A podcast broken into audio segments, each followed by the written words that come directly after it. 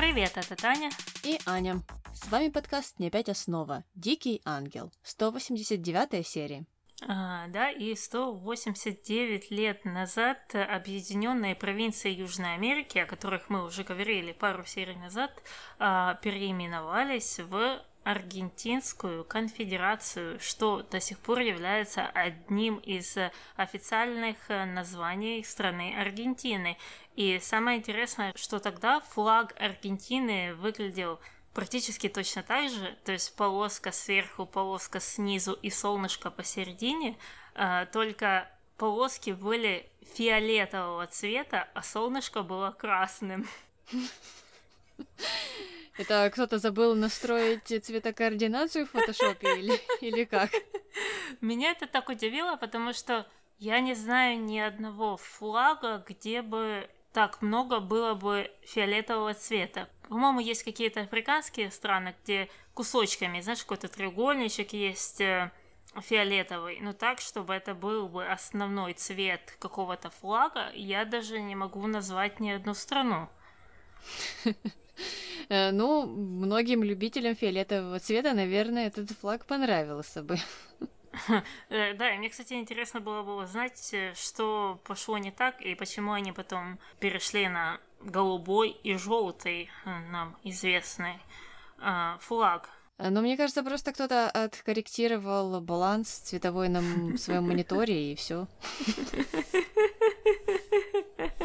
А, да, в общем, весело, весело. Ну ладно, переходим от исторической Аргентины в тоже историческую, потому что это 20 лет назад, и к нашей первой линии под названием «Кто сверху?». И начинаем это все интересно, потому что мы видим, как какие-то дядьки бьют Иво возле какой-то кирпичной стены. Иво не понимает, что происходит, пытается вырваться, а те ему говорят, чтобы тот перестал валять дурака и чтобы он держал свой рот на замке. Его начинают угрожать и угрожать тем, что он э, выбьет из Пабло всю душу. На что дядьки ему говорят, что его нужно отстать от босса, или в следующий раз э, все может закончиться еще хуже.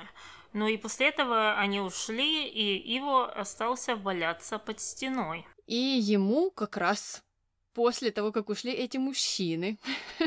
ну, прям время было скоординировано идеально. Позвонил Дамиан, поинтересовался, что с Иво. Иво сказал, что все хорошо, э, но он не знает, где он находится. Дамиан сказал, чтобы узнал, и он его заберет. Но Иво в ответ сказал, что он обещает убить Пабло. В общем, он очень был злой на Пабло, и я, с одной стороны, конечно, понимаю, что когда тебя бьет какая-то группа мужиков, то это неприятно, ужасно, печально, и ты очень злой и напуган. Но вот эти его речи о том, что он выбьет из Пабло всю душу, мне показались немного странными, потому что, опять же, когда тебя бьет группа мужиков, то угрожать их боссу немного опрометчиво. А, да, да, это действительно странно, но с другой стороны, нам же сценарий хотел показать такого бесстрашного Иво, который всегда готов высказать там правду в лицо, а, как он это делает обычно Паблу. Хотя это чаще всего не правда, а просто какое-то кривляние. Ну вот. Э, ну и Дамиан, который так пытался спасти и его не поехал его спасать, а вернулся домой и стал искать его в особняке почему-то. Спрашивал у Лины, где он. Лина не понимала, э, почему Дамиан дома, где Ива. Они ведь собирались идти куда-то там к девочкам каким-то. Ну, Дамиан ответил, что, наверное, у Ива нет настроения, и пошел в кабинет. И как раз э, после этого уже в особняк прибежал Ива, стал искать Пабло. Пабло тоже был в кабинете, Ива его там нашел, набросился на него и стал кричать, э, чтобы тот не натравливал своих горил на него. И Пабло вообще ничего не понял. Он сказал, что он никого не посылал и ничего об этом не знает. Ну, и после этого они почему-то все втроем решили отправиться на квартиру и там уже продолжить этот разговор. И давай послушаем, что было дальше. Давай. Хватит морочить голову. Раз уж мы здесь, то давайте во всем разберемся. Очень серьезно. Это очень серьезно, поверь Иву. Но должен тебе сказать, что я верю сыну. Я ему верю. Твой сын только и делает, что врет, Дамиан. Ты что, принимаешь меня за придурка? Неужели думаешь, я мог тебя заказать, зная, что подумают на меня? Хватит прикидываться невинной овечкой, Пабло. Они говорили о боссе. Ну, разных боссов много. Папа, мы говорим серьезно. А вдруг кто-то хочет поссорить семью? Демиан такой заботливый папа, хочет оправдать своего сыночка. А вдруг, а вдруг они хотят поссорить этих двух кузенов? Да, это последний аргумент, он был очень странный, потому что эта семья, она такая крепкая, такая крепкая, и никто никогда не ссорится. Угу, да, да. Э, ну и, в общем, из этого диалога, как вроде бы нам должно было стать ясно, что Пабло действительно ничего не знал. И также из этого диалога, как вроде бы мы должны понимать, что боссом, о котором они говорили, все-таки является Пабло. Э, и эти две вещи как-то не складываются.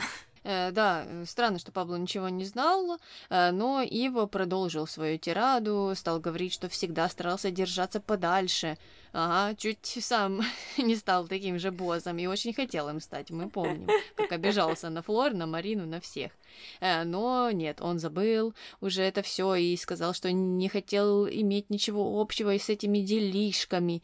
Э, на что Пабло ответил, что, слушай, если бы это был я, если бы я тебя заказал, то тебя бы уже здесь не было. Ива сразу же обиделся и ушел в туалет плакать, ну а Дамиан тихонечко переспросил у Пабло, ну на самом ли деле это это был не он. Пабло сказала, что да, не он. И вообще решил их э, отправить с Ива домой, а, ну а сам пообещал все выяснить. Да, и он пригласил в ту же квартиру позже Густаву. А, тот не понимал, зачем. Пабло пересказал все, что случилось с Иво, и добавил, что думает, что это работа Густаву. А, на что сам Густаву открыл входную дверь и позвал мужчину. И мужчина этот был нам знаком, потому что это был один из тех, э, который избивал его и стал его отчитывать. А, говорить, что я не просил такого делать и не нужно было без моего какого-то там разрешения заниматься такими делами. А, а Пабло уже объяснил, что это все было таким недоразумением, несчастный случай, проблемы в коммуникациях. Но Пабло это не убедило, он разозлился и сказал, что я, я не разрешаю ничего делать без приказа моего. На что Густаву стало очень так смешно. Он сказал ему в ответ, что слушай, а ты не забыл, кто тебя поставил на это место. Что мне было тут достаточно интересно, потому что из этого диалога мне почему-то показалось, что боссом, о котором эти все люди говорили, вот эти дядьки-мужчины, на самом деле не является Пабло, а, например, какое- какое-то еще третье лицо, которое стоит выше. Просто Пабло об этом не знает. Угу. Э, ну и непонятно, это Густаво или нет. Э, может быть, и он является этим боссом, кто знает. Э, ну и они стали спорить, кто там из них важнее, кто кого поставил, кто кого назначил, кто за что отвечает. Пабло вообще в какой-то момент стал говорить о том, что Густаво хочет его свергнуть и подставить, и он не понимает, зачем же он это все делает. На что Густаво ответил, что да не хочу я, это просто был такой метод, э, чтобы его припугнуть, чтобы он перестал кривляться, а то всем уже надоело.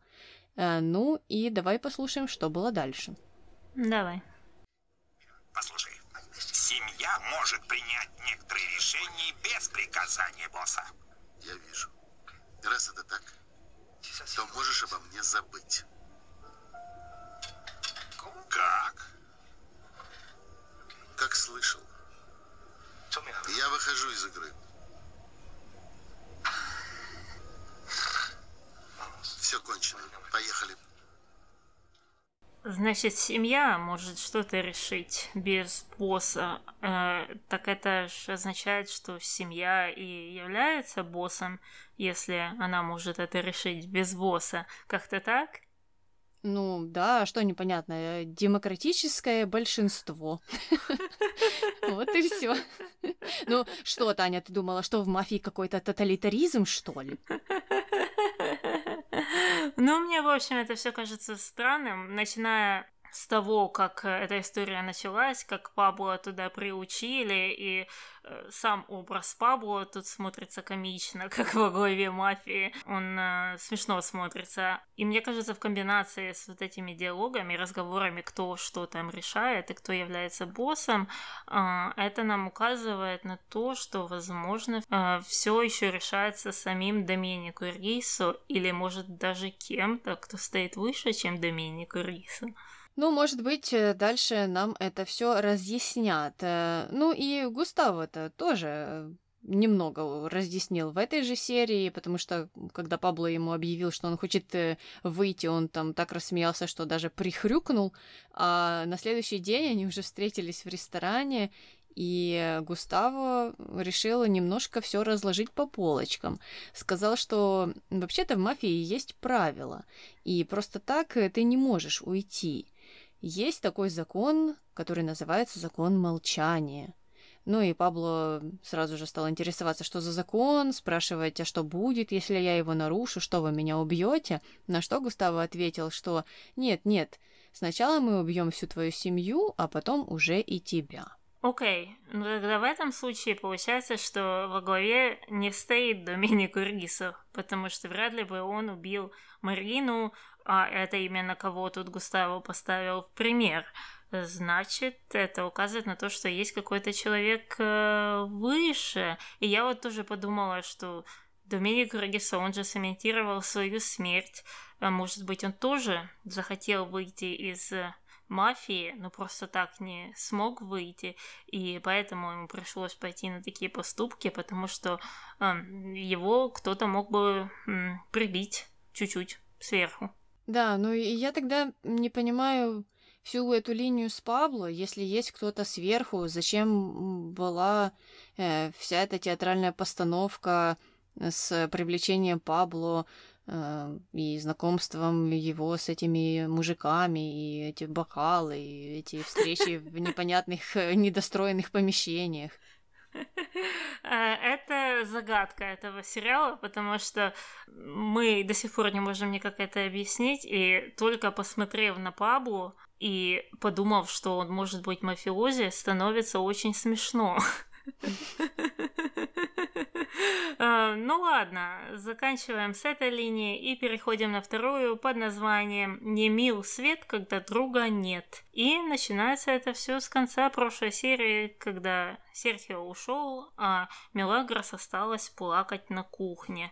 А, пришла Глория, сразу же стала интересоваться, а почему же та плачет. Мелагрос стала объяснять, что он ушел и повторила, конечно же, всем нам известные слова про завещание, как будто двух предыдущих серий было мало. Они думают, что мы еще не запомнили эту фразу, мы ее не заучили наизусть. Они, Таня, думают, что нам нужно похмелиться после прошлой серии просто.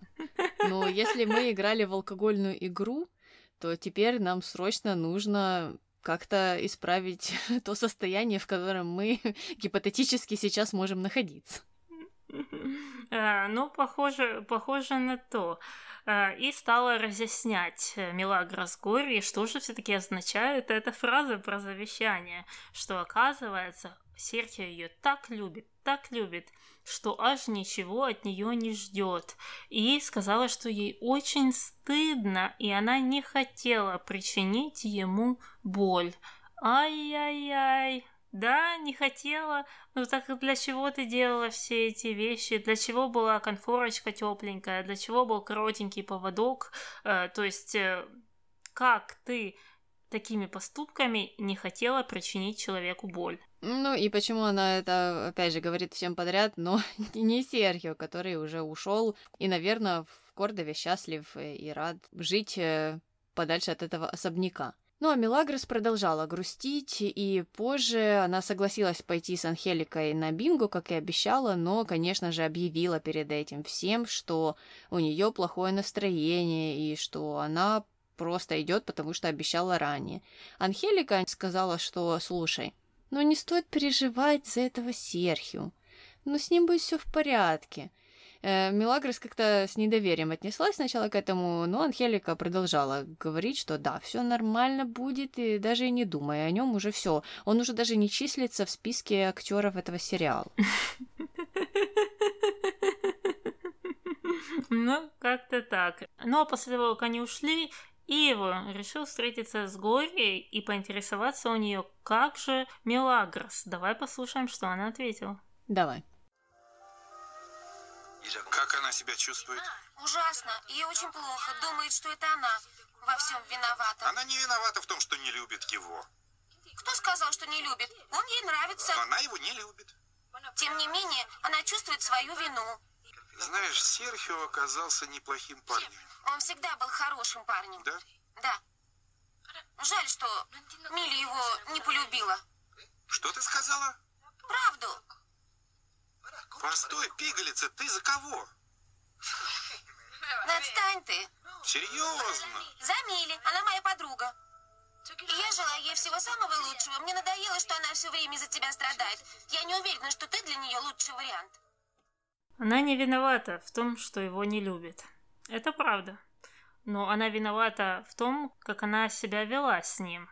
Вот что они упускают. И мне очень забавляет то, с какой колокольни нам освещает эту ситуацию. То есть сценарий говорит нам, эй, эй, концентрируйся на вот этой части, на том, что она действительно не виновата, что она его не любила. Поймите, поймите, там, сердцу не прикажут, бла-бла-бла.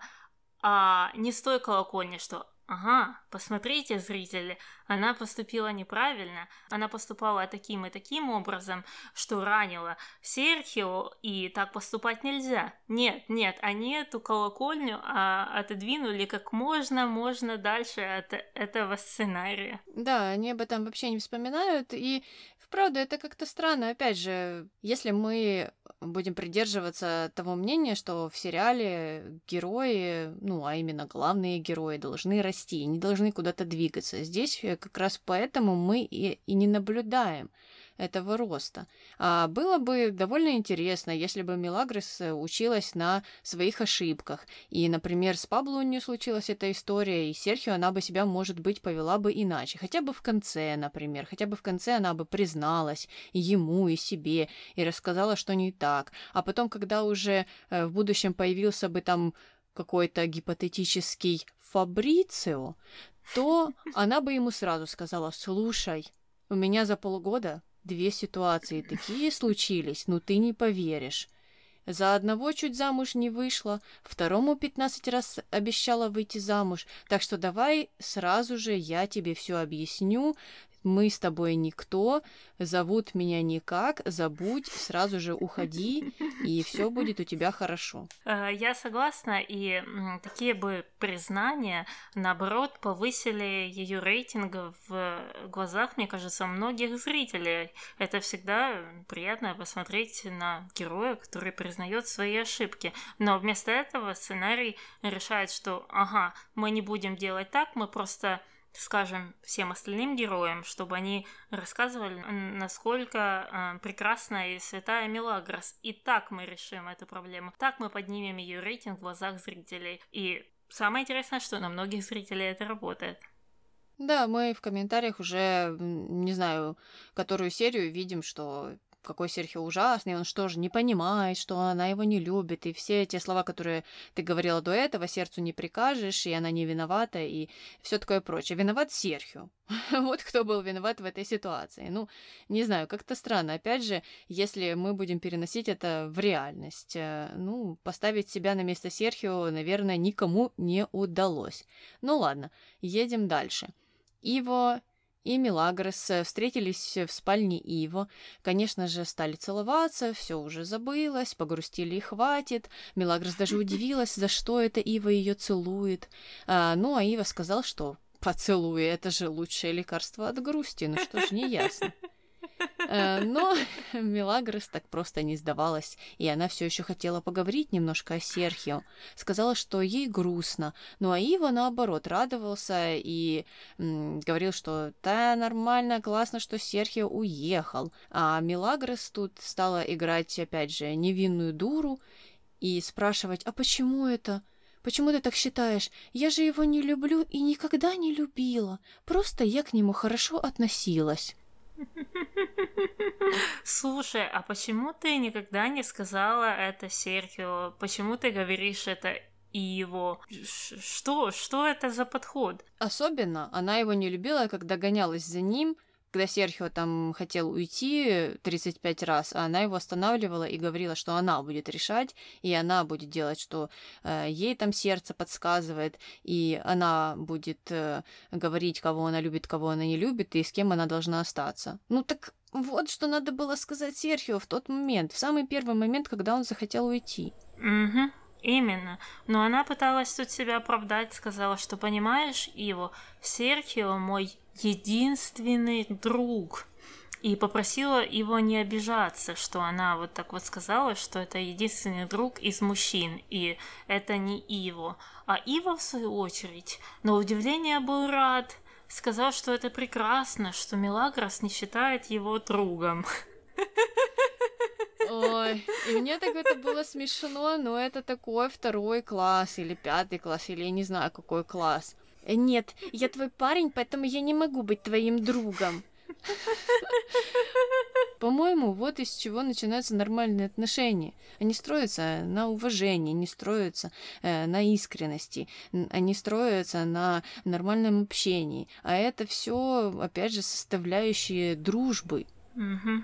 Угу. Я тоже самое подумала, и э, опять же странный такой подход со стороны сценария. Ну а то, что Милагра сказала, что Серхио ее единственный друг, опять же идентичный вопрос. А Серхио знал о том, что он только друг? Не знал. Ну и остается, опять же, много тех же самых вопросов по этому поводу, но э, на них, мне кажется, мы ответ никогда не получим, потому что главу Серхио, мне кажется, они окончательно закроют как раз в этой серии. Угу. Ну и мы заканчиваем эту линию и переходим на третью, которая называется «Психоделические равиоли». И начинается она э, с того, что э, Феде Луиса и Берни едут э, в ресторан. Мы не знаем пока в какой, э, но сразу же переносимся в веселые равиоли, где сидят Виктория и Рокки э, и ужинают. Рамон устроил им какой-то там романтический ужин, подавали макароны в розовом соусе, что мне немного не понравилось. Э, ну так, чисто если по названию судить, я не знаю, может быть, это было очень вкусно. Это знаешь что? Это, наверное, так называемый русский соус, как его здесь называют, то есть смесь майонеза и кетчупа. Ну, ладно, все равно ты меня не убедила. Не, я согласна, это ужасное сочетание с макронами. Э, но это ужасное сочетание. Должна была скрасить музыка, и Рокки и Виктории все нравилось, они говорили друг другу, что и вокруг все красиво, и э, они красивые, и, в общем, все э, было прекрасно, пока Виктория не увидела Феде. Оказалось, что Берни привел Феде и Луису, или наоборот, Луиса и Феде привели Берни в тот же ресторан. И Виктории и Рокки пришлось прятаться под стол. Ну, а Рамон негодовал, он сразу же набросился на Берни, стал допрашивать, зачем же он привел э, Феде и Луису. Но Берни ответил, что это была их инициатива, и они сами пожелали увидеть, э, чем же занимается Рамон. А, ну и Луиса и Феда тем временем сели за столик, за которым до этого сидели Виктория и Рокки, а тем пришлось оставаться под столом.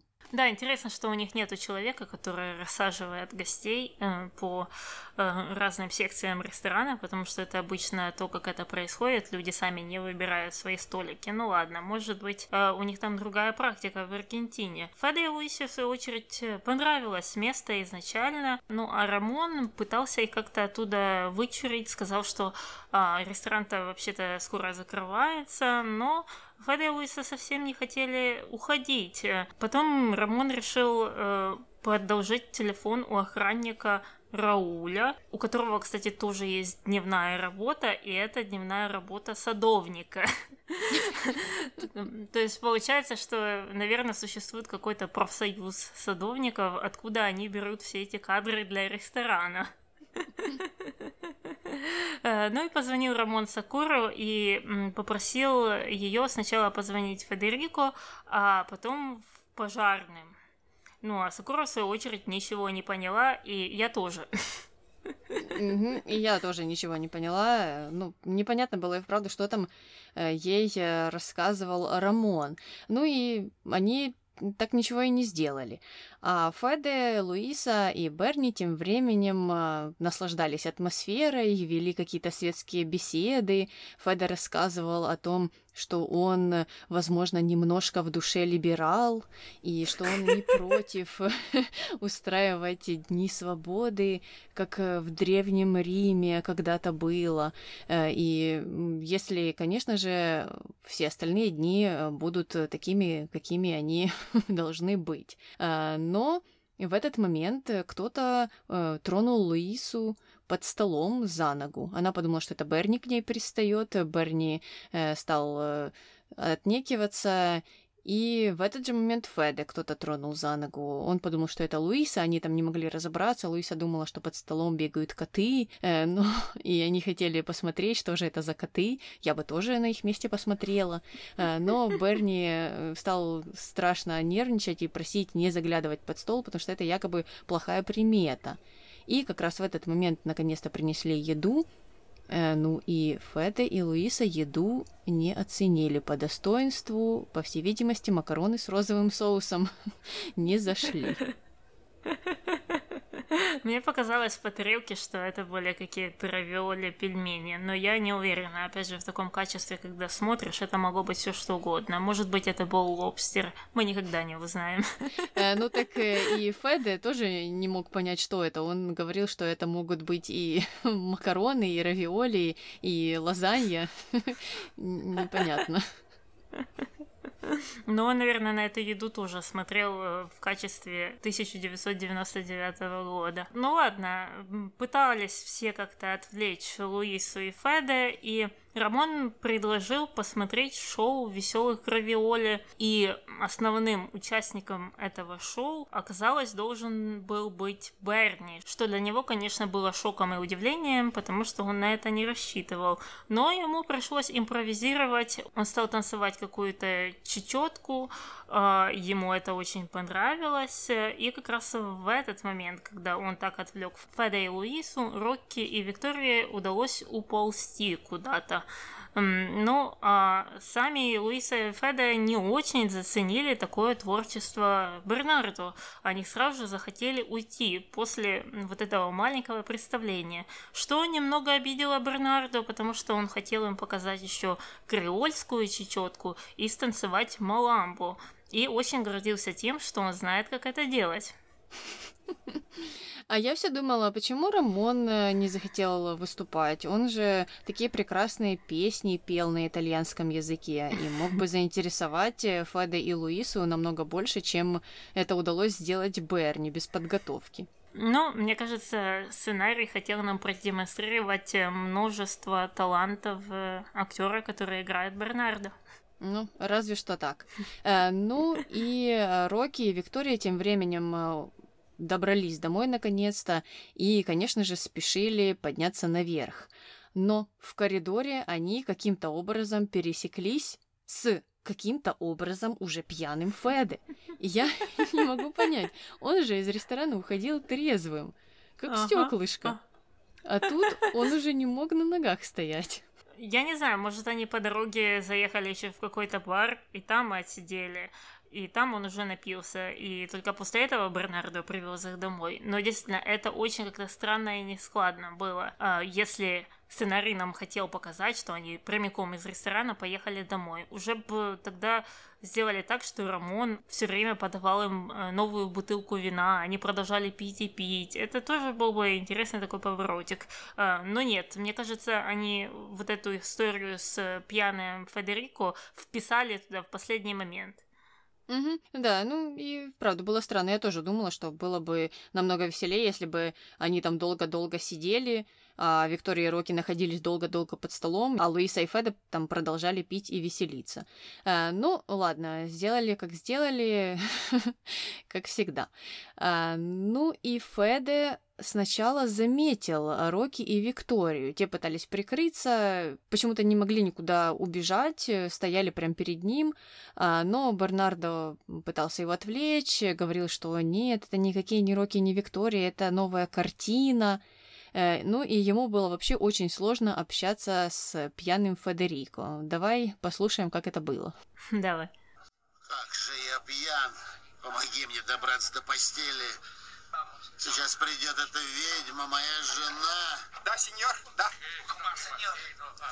Лучше бы мне привиделась Клаудия Шифер вместо этого дурацкого шофера. Сеньор, пожалуйста, я больше не могу вас держать. Бернардо, хочу тебя попросить. О чем? О чем, сеньор? Не мог бы ты для меня спеть? Ну, пожалуйста. Но мне кажется, в таком состоянии о, ему может э, привидеться Клаудио Шифер при виде Луисы запросто. Ну, и Луиса тоже неплохой вариант. И я здесь вообще не поняла, почему он вдруг э, назвал ее ведьмой. У них же медовый месяц, номер 35 был, насколько я помню. Угу, да, это тоже непонятная такая перемена а, его настроений романтических. А, но мне кажется, они изначально хотели а, нам это все так предоставить, что он играет на все фронты, только они не особо постарались объяснить, почему он решил придержать про себя Луису. Тоже загадка. Мне кажется, это было бы интересно, если бы это решение было обоснованным, вернуть к себе Луису, хотя при этом желая еще ходить налево. Но они это никак не объяснили. Угу. Э, Но ну, возвращаемся к Роке и Виктории. Утром э, вся прислуга обсуждала э, вот этот вечер прошлый, и, конечно же, всем хотелось знать, как же дела у Рокки. И Сокора боялась, что если он перенервничал, то брачная ночь могла и не получиться. Рамон сразу же возмутился, стал защищать Рокки и говорить, что нет, не может такого быть, ты что такое говоришь? Ну и как раз в этот момент явился Рокки, стал всех целовать, и благодарить за то, что они помогли организовать эту прекрасную брачную ночь. Ну и когда все веселились, пришел Феде и поинтересовался, что же это за брачная ночь такая. Ну и, конечно же, все сразу же разбежались, а Мелагра заодно забрала Рокки к Анхелике, сказала, что она его вызывает. Ну и попросила Анхелику присмотреть за ним, пока Феде не уйдет. Ну, тоже такая немного странная сцена. Они не могли что съехать. Они так показательно все стали разбегаться. Даже Мелагрос убежала, но потом все-таки вернулась, да, за Роки. Э, это обычная фраза. С фразы можно съехать. Это не то, что он сказал, вот, у нас с Викторией была брачная ночь. С Викторией и Дикары, о. А, а это, ну, опять же, немного так наиграно. Но, тем не менее, Феда очень-очень возмутился и что-то там заподозрил. Ну, а когда Рокки попал в комнату к Анхелике, она сказала ему, что «Слушай, ты ничего мне не должен рассказывать, потому что, потому что я слышала, как Виктория пела в коридоре». Ох, ну, а Рокки решил отшутиться и сказать, что он просто учитель пения. И так они посмеялись над этим. Слушай, ну у Анхелики явно какая-то э, фиксация тоже на э, любовной жизни жителей этого дома. Раз она ходит там по коридорам и гадает по чьему-то пению о том, что произошло у этих людей ночью. Угу, да-да-да. Ну и эта фиксация дальше тоже проявится. Я тоже заметила этот интересный тренд. Э, ну, а мы заканчиваем с этой линии и переходим на четвертую, которая называется «Семейные игры». Ива общается с Мелагрос и говорит о том, что он приготовил квартиру, чтобы они могли тренироваться жить вместе – Мелагрос э, согласилась на это предложение, но предупредила, что они тренироваться будут только днем, но не ночью, и все это будет понарошку. А как можно тренироваться э, не понарошку? То есть что в данном случае она имеет в виду под словом понарошку? Я не знаю, и она это говорила всем, и она это упоминала не в одном э, диалоге. И, я не понимаю, опять же, э, и мне кажется, что здесь опять вместо 20 с лишним летнего Ива и 18-летней Мелагрос мы видим каких-то э, детей помоложе, намного помоложе. Ну, эти разговоры, они какие-то очень странные, очень странные.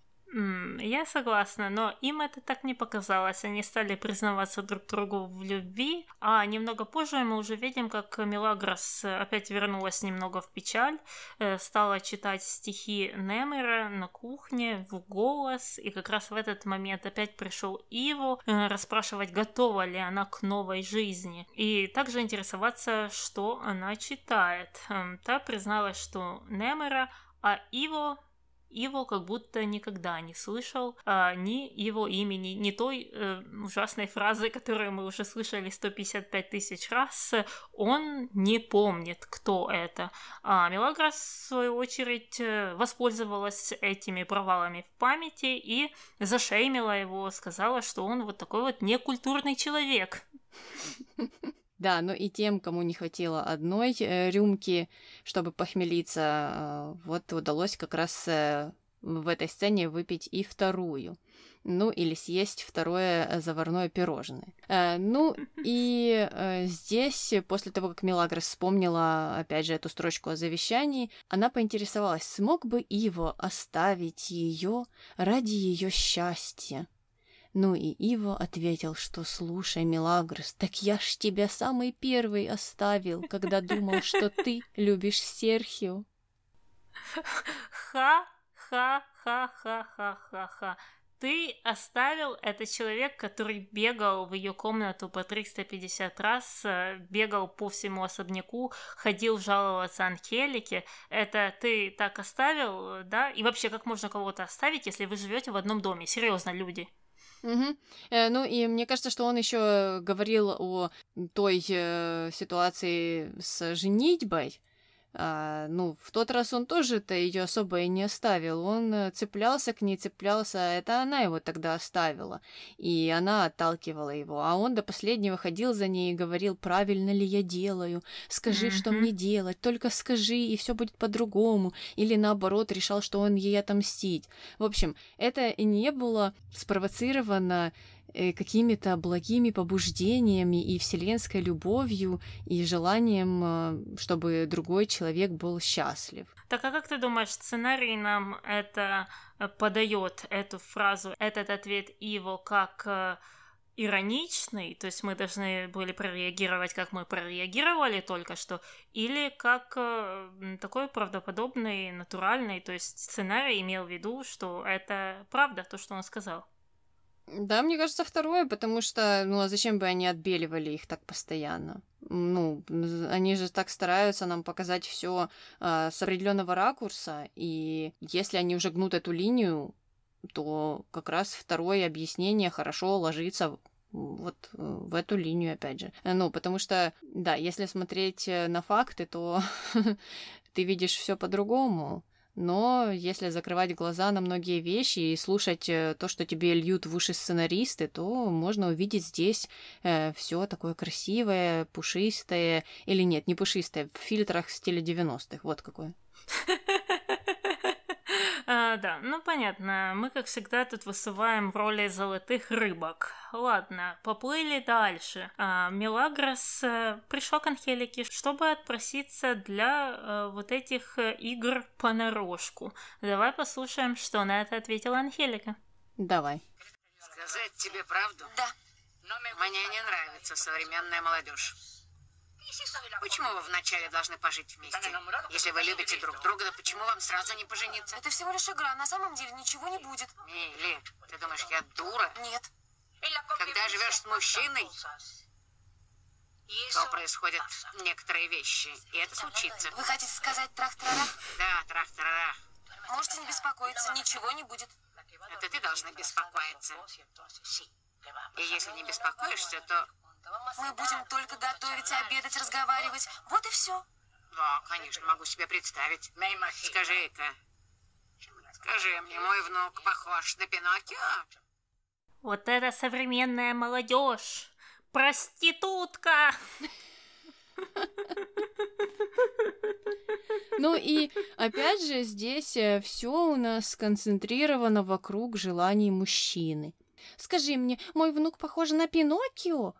Он же не деревянный. Ну и там дальше она стала рассказывать, что Иво, он же не сможет терпеть, что это такое. Ну так и что теперь? Это его проблема. Это его проблема. И это очень-очень странный подход к этому. И вот эта фраза изначально меня немного убила. Вот, вы должны сразу пойти и пожениться. А, это говорит человек, который жил в несчастном браке, э, у которой сын живет в таком же несчастливом браке, и ты хочешь, чтобы еще следующее поколение точно так закончило, потому что я так понимаю, что их всех так и женили. А что это вы тут будете там встречаться, знать что-то друг друге? Давайте мы вас сразу поженим, а потом вы уже разберетесь. А ничего, что там тебя будет муж колотить, это такое. А, главное, что вот сразу так по-правильному сделали, потому что что скажут люди? Угу. Ну и опять же, не в 20-х э, годах 14 века э, живем. Ну и здесь э, ответ Мелагрос, я к нему так немного двояко отнеслась. С одной стороны, понятное дело, если она не хочет секса с Иво, и, может быть, ей не понравился тот первый раз. Кто знает. Может быть, она боится просто всем признаться. Э, ну, в общем, если есть на то причины, то она даже не обязана говорить, почему, что и как, не хочу и все. Э, Значит, ничего не будет. Э, все справедливо, имеет на это право. Другая ситуация это то, что она немного, конечно, тут переигрывает, и опять же мы возвращаемся к тому, что она строит из себя опять девственницу перед Анхеликой. Вот, ничего угу. не будет, ничего там даже и не подумайте и так далее. Ну так уже у вас все было, так что тут можно расслабиться немного и просто сказать, что да, я сейчас не настроена, потому что он бабник, и я не уверена, что я хочу с ним быть в будущем. Но вот делать именно акцент на том, что да вы же не подумайте, я же не такая, я за себя отвечаю, ничего не будет. Ну, не это важно. Важно, почему ты сейчас на данный момент не хочешь этих интимных отношений. Вот и все. Угу, угу. Да, действительно, ты не должна ничего объяснять, и ты сама решаешь. И никакая бабушка тебе не должна рассказывать, а, что тебе нужно делать, а что нельзя. А тем более с такой позицией, защищая сексуальные желания своего внучка. Ой, ой, опять, опять мы переживаем за бедных мужчин. Как же так? Ладно, Переходим к последней сцене этой линии. Мелагрос и Ива уже собираются уезжать на квартиру, там, где они будут э, заниматься вот этими вещами всякими понырушку. И тут в самый неподходящий момент Рокки и Рамон скидывают с балкона огромный матрас в трак Иву потому что Иво их попросил это сделать, э, так как его старый матрас вроде бы очень сильно протерся. Намек, намек, подмигивание, подмигивание. Ну, а Мелагрос, конечно же, негативно на это прореагировала, сказала, что нет, нет, раз ты везешь еще туда и матрас, значит, мы никуда не поедем, пока ты не пообещаешь, что ты себя будешь хорошо вести. На что Иво сказал, что нет, он не может дать такого обещания, и дальше последовали поцелуи за заглатывающие поцелуи. Ох. Короче, меня тут э, одна вещь смущает, потому что таких цен миллион было и миллион еще будет, и я не понимаю, что они тут э, гнут. Получается, если ты не хочешь ехать с ним на квартиру, потому что ты не хочешь вступать с ним в сексуальные отношения, и это тебя пугает, то значит ты боишься, что он тебя может взять силой. Это единственное объяснение я могу дать этой реакции. Ну а как еще по-другому? Потому что если слово последнее стоит за тобой, то у тебя нет причины переживать. А если ты думаешь, что у тебя нету в этой ситуации никакого слова, значит твой парень какой-то извращенец и маньяк, и тебе не стоит с ним встречаться. Угу. Да, я тоже не поняла, что они хотели нам здесь сказать. Э, и мне кажется, что это опять э, загадка понимания женской логики э, мужчинами за 70 или за, не знаю, 65. Э, ну, потому что, мне кажется, что они опять лепили из Мелагрос девственницу, но не долепили, и опять же, это неуместно, потому что мы уже все видели, что у нее был сексуальный опыт, и на этом просто нужно поставить точку. И опять же, если вы хотите концентрироваться на том, что она может сказать нет, то да, на этом и сконцентрируйтесь. Она просто не uh-huh. хочет, и она просто говорит нет, и все. Ничего в этом нет плохого. Uh-huh. Но не надо при этом 350 раз рассказывать, что все вокруг у нас развратные, все вокруг такие ужасные, а я вот не хочу, и ничего не будет, и я обещаю, и я себя в руках держу. То есть э, тут уже тогда непонятно, почему, что стоит за всем этим, что стоит за всеми этими словами, и почему, uh-huh. опять же, к другим людям такое отношение, что раз они занимаются сексом, значит, они какие-то не такие, в свою очередь. То есть uh-huh. Здесь, да, здесь мне тоже непонятна мораль всей этой истории. Я совсем согласна, и мне кажется, это какое-то какое-то неправильное программирование, опять же, 12-летних девочек, которые смотрят это, этот сериал, потому что получается так, что если ты соглашаешься с кем-то э, провести время на квартире или в каком-то уединенном месте, значит, ты автоматически даешь согласие на секс. Хотя, наоборот, месседж должен быть противоположным, что в любой момент ты можешь сказать «нет», в любой момент. Даже если ты уже сидишь на этом матрасе, ты всегда можешь сказать «нет». И мне кажется, это то, что они должны были показывать. А вместо этого они действительно говорят «Ой, вот, увидели матрас, это значит то, и значит надо убегать, потому что это означает, что у тебя нет слова, и ты должна будешь пойти на вот эти всякие поступки, которых ты как вроде бы не хочешь. Нет, нет, это просто какой-то устаревший месседж, мне кажется, из какого-то 19 э, столетия. Да, да, я согласна. Ну и опять же, э, если, если вы хотели главную героиню сделать э, такой целомудренной, в буквальном смысле этого слова, то тогда, опять же, никто не запрещал вам гнуть эту линию до конца.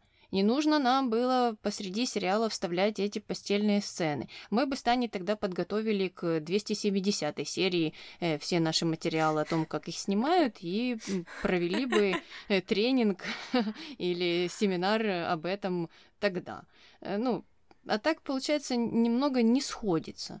И э, да, здесь э, с другой же стороны Мелагрос нам описывает как ту, кто за себя может постоять, но в таких ситуациях она почему-то ведет себя, ну, немного странно, да. Она боится, но непонятно чего.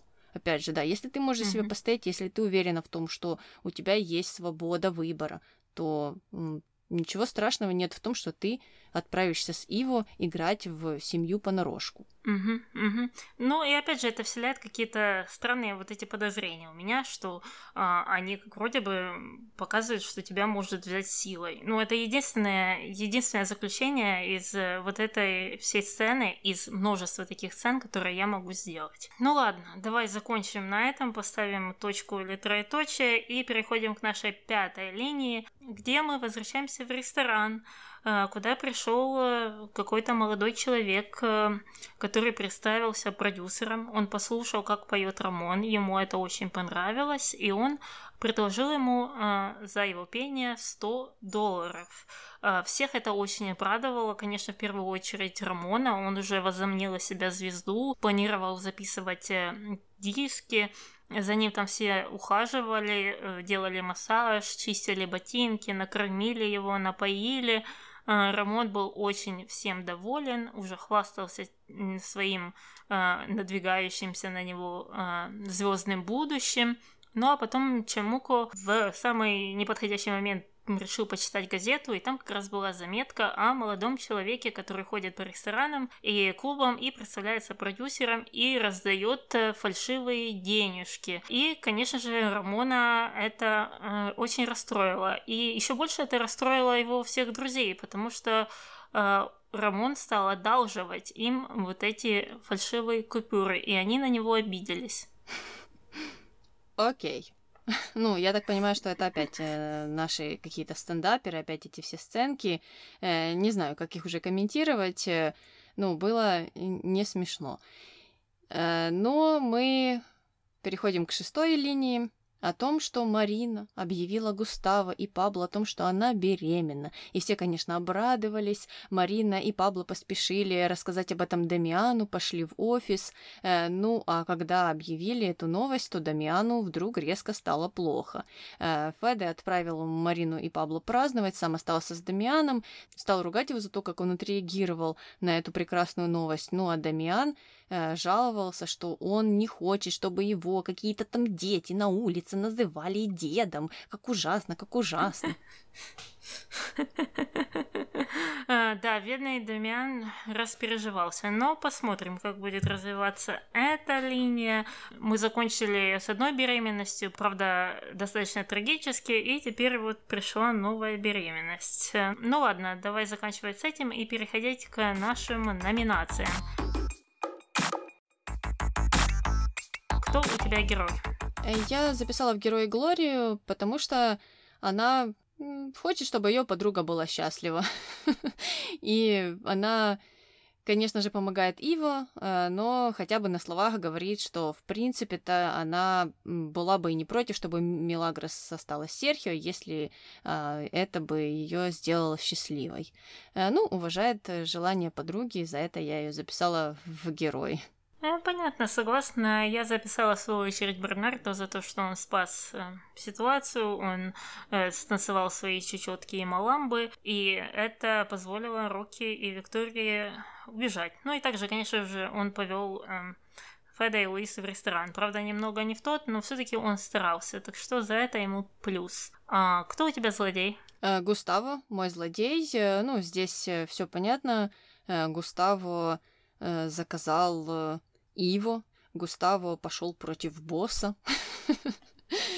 Ну, в общем, э, Густаво как-то пустился во все тяжкие в этой серии, и я не знаю, что же будет дальше. Страшный мужчина, как оказалось. Да, я согласна, я тоже записала Густаву э, за, за то, что он так вот заказал э, вот это событие с Иво, но э, в то же время э, вся эта история с мафией э, покрыта тайной, как для меня, много каких-то несостыковок. Непонятно, почему Густаво говорит, что семья может убить Марину. То есть там как-то что-то не продумано, поэтому мне всегда сложно подходить к этим ситуациям и линиям вокруг мафии, э, подходить к ним э, как-то конструктивно потому что сами ситуации неконструктивные. В общем, но все равно Густаво побил кого-то косвенно, Густаво злодей. Я согласна. Э, ну, ладно, давай тогда переходить к дуракам. Кто твой дурак? Рамон, за то, что вот так подкупился на вот этого фейкового продюсера. А, это э, глупо. Ну и вся вот эта компания, которая, конечно же, развлекала этого продюсера, бесплатно его поила и кормила, они тоже э, в той же категории. Э, ну и в общем, э, я все это записала в дураки, потому что эти сцены сами по себе дурацкие. То есть сцена — это дурак. Понятно, понятно. Э, ну, я согласна, согласна, потому что ничего нового нет. Уже были похожие сцены, просто с другими лицами. Э, ну, а я, в свою очередь, в дураки записала Анхелику, потому что, потому что давайте женитесь все быстренько, не зная друг друга. Вот почему.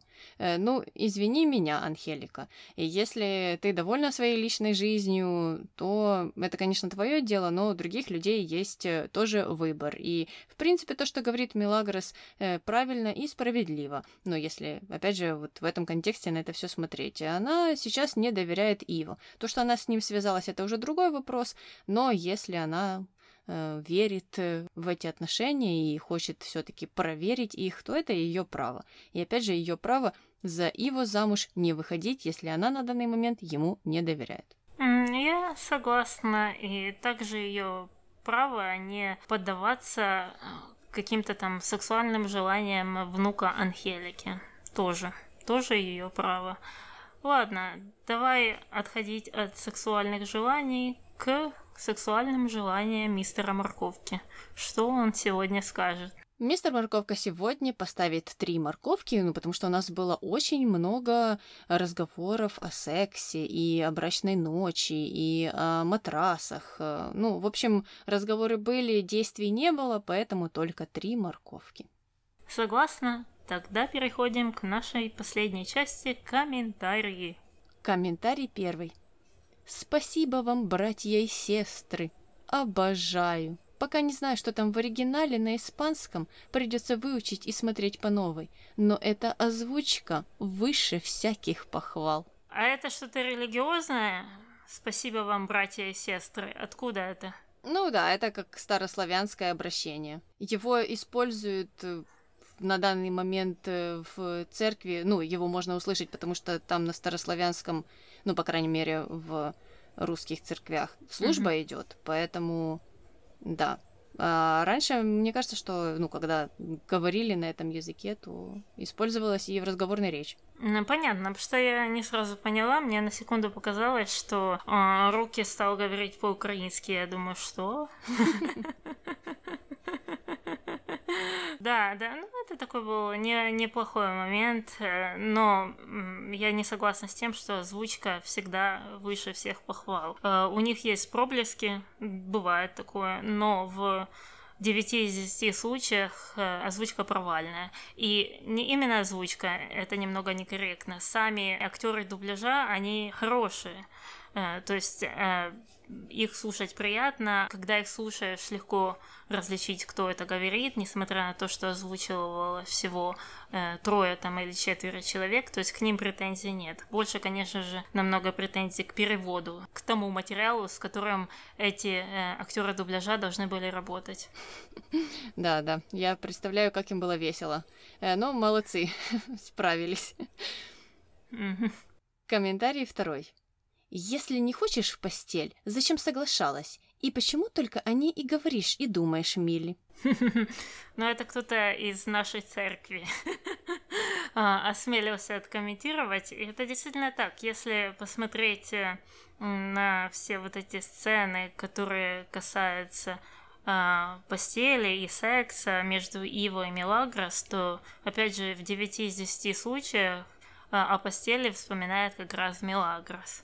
Ну да, это опять же к той гипотезе, что сценаристы хотели показать ее не такой, какой она на самом деле получилась. Э, ну, никто не запрещал вам постельную сцену перенести на конец сериала.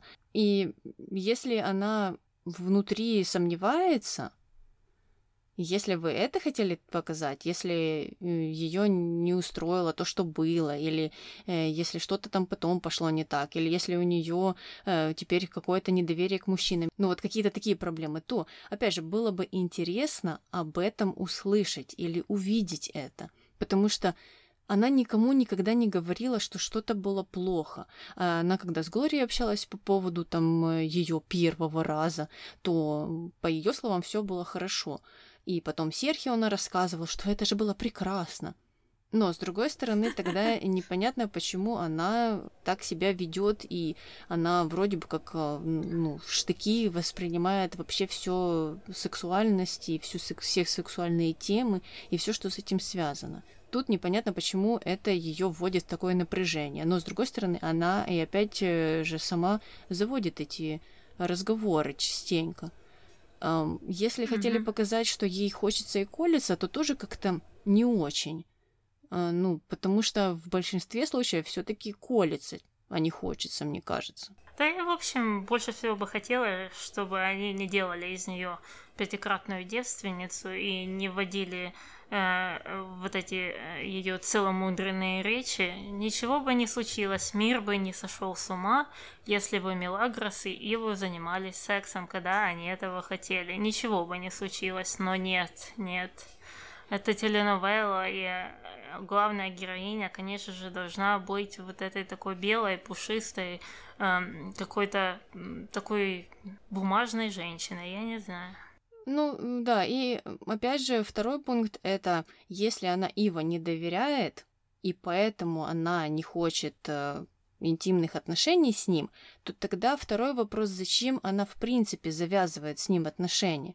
То есть э, все эти поцелуи, все эти признания в любви, они идут в одну степь, а вот это нежелание интимных отношений идет как-то в разрез с этим всем. То есть, если ты ему не доверяешь, если он не кандидат э, для будущего совместного, то тогда понятно. Тогда ты можешь сказать, слушай, ну нет у меня желания с тобой не спать, не общаться вообще. И это будет логично. Но здесь получается диссонанс какой-то.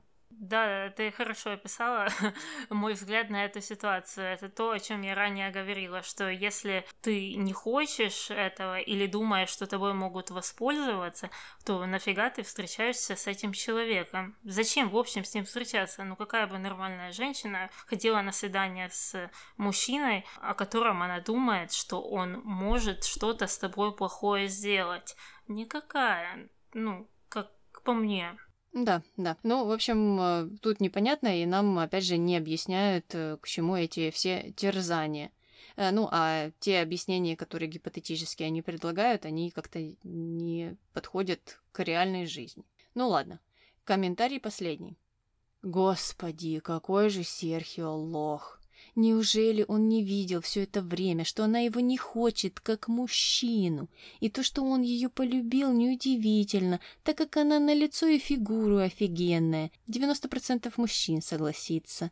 Милли молода еще совсем, ей нужны разнообразные эмоции, которые Ива ей давал, а Серхио просто был рядом, как мягкий мишка, с которым можно пообщаться приятно. Всегда и всячески пытался ей поправить, а это безумная ошибка, вел себя как девственник. Ну, извините, еще и пользовался тем, что Мелагрос человек слова, и поэтому зацепился за то, что она сказала, что не предаст его, хотя видно, как не приятно ей слышать от него, как он ее любит.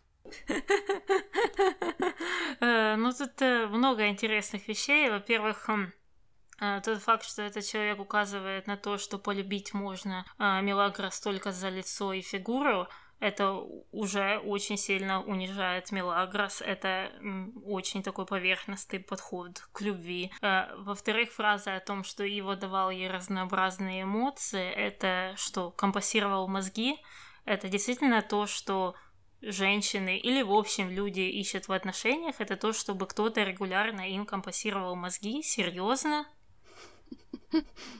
Э, ну, а, меня немного зацепила вот э, концовка этой всей тирады о том, что Серхио пользовался тем, что Мелагрос ему что-то там наобещала, а потом еще и э, это все использовал против нее. Ну, мне кажется, что все было с точностью до наоборот. Это она бегала за ним и говорила, что она человек слова, а он ей говорил, что он хочет просто уйти, и чтобы она дала ему уйти. И это повторялось, повторялось, э, э, ну, несколько раз, как минимум. Ну и так сфразировано, что зацепился за слова, что она его не предаст, а кто ее тянул за язык говорить эти слова. Ну, то есть это очень странно, если э, ты с кем-то встречаешься, а он тебе говорит, например, э, о, Таня, мы с тобой поженимся, все дела. На следующий день ты его встречаешь, а он тебе говорит, э, нет, Таня, даже не называй меня своим бойфрендом, нет, нет, мы никто. А потом через день все наоборот, Таня, давай купим вместе домик, все дела. А потом это повторяется тысячу и тысячу раз, то, э, извините меня, кто в этом виноват? Таня или этот безымянный мужчина? Ну, конечно же, Таня. Ну, безымянный мужчина, он просто дает этой Тане какие-то разнообразные эмоции и хочет, чтобы она прочувствовала весь спектр. Что непонятно. Ну, как-то так и звучит, я не знаю. Но это комментарий, кстати, от э, мужчины был, и, ну, это чувствуется э, в этом. И там был еще один, там, где этот же мужчина поучал женщин и объяснял, как они не понимают, э, кого и как нужно любить, почему вот опять же Серхио Лох, а его это прекрасный кандидат в мужья там или в бойфренды, и там была длинная тирада о том, какие все-таки женщины неумные и нелогичные, что вот приходится прийти вот этому мужчине и объяснить женщинам, как нужно себя вести и как воспринимать эти ситуации. Потому что женщины сами не разберутся, кого им любить, а кому нет. И это все была реакция на то, что было очень-очень много комментариев по поводу того, какой там Серхио благородный, прекрасный человек, и многие говорили, что они хотели бы, чтобы им там такой встретился в жизни. И вот это была такая реакция. Давайте я вам сейчас, женщины, объясню, кого вам нужно любить. Ну да, а то любите каких-то плюшевых медведей. Ну что же это такое?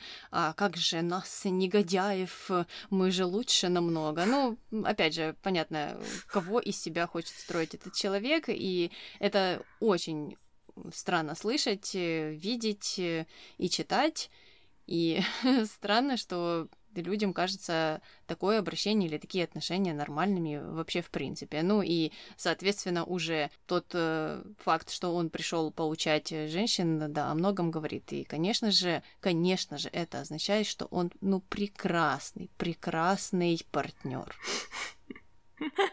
А, для меня это сразу такой огромный красный флаг, вот mansplaining, как по мне, это одно из самых-самых негативных качеств в мужчине. Оно просто столько одновременно описывает и то, что э, он думает, что ты глупее, чем он, и то, что он тебя не уважает или не до конца уважает. И, в общем, описывает все его отношение к тебе и, в общем, наверняка ко всем женщинам. И это такой красный флаг, и если начинается разговор с того, что «Окей, Таня там или Аня, я тебе сейчас объясню, как работает мир», то это все.